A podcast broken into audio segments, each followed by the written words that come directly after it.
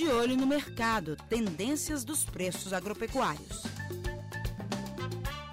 O que vem primeiro, o ovo ou a galinha? Oi, eu sou a Flávia Freitas, jornalista da Emater MG, e começaremos nosso papo de mercado de hoje pela galinha. Após registrar uma queda de quase 20% em abril, o preço da carne de frango subiu na primeira quinzena de maio, de acordo com o CPEA, o Centro de Estudos Avançados em Economia Aplicada da USP. Segundo os pesquisadores, as recentes altas nas cotações se devem ao aumento nas vendas no mercado interno, que é típica da primeira quinzena do mês, e também as exportações aquecidas.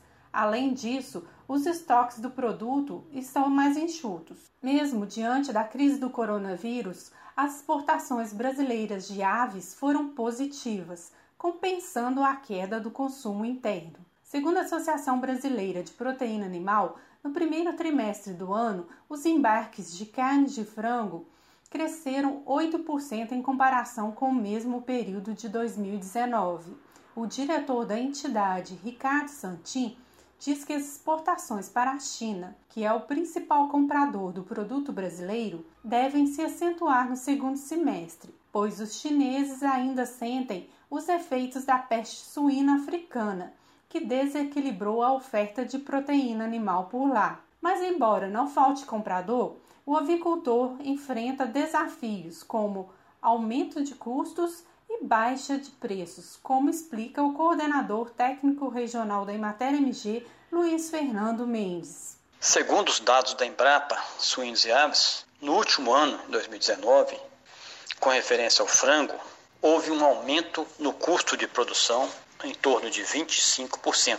Ao mesmo tempo, é, o preço para os produtores foi o inverso. De abril de 2019 para abril de 2020, houve uma queda de 19% no preço do frango inteiro. Para o frango em partes, como exemplo coxa ou asa, a redução de preços para o produtor foi de 6,5% em média. A tendência do mercado futuro do frango a curto prazo existem as grandes incertezas devido ao atual momento e à conjuntura que estamos passando. Porém, a tendência dos incubatórios na redução da produção de pintinhos. Consequentemente, teremos menor produção de carne de frango, o que pode vir a acarretar aumento no preço final do frango para o consumidor nos próximos meses. Bom, já falamos de galinhas e pintinhos, mas e o ovo? Dados divulgados pelo CPEA no dia 18 de maio mostram que a oferta continua reduzida, cenário que tem elevado as cotações. Segundo colaboradores do centro, em março e em abril, a demanda de ovo foi tão superior à oferta que muitos criadores preferiram adiar os descartes das poedeiras mais velhas. Com o início de maio, a programação foi retomada, diminuindo a produção de ovos e favorecendo o aumento dos preços. Outro fator que tem contribuído para a menor oferta tem sido as temperaturas mais baixas nas regiões produtoras, visto que o clima frio diminui o ritmo de produção das poedeiras. Luiz Fernando Mendes diz que no momento há uma pressão dos compradores em cima dos avicultores para uma baixa das cotações, mas a tendência deve ser outra. Atualmente está acontecendo uma redução no consumo de ovos pela população e, ao mesmo tempo, uma pressão comercial dos compradores para uma nova queda de preços devido ao menor giro de ovos no mercado. Este ano já aconteceram várias quedas no preço dos ovos para o produtor. Mesmo assim, ainda está com valor 10% acima do valor do início deste ano.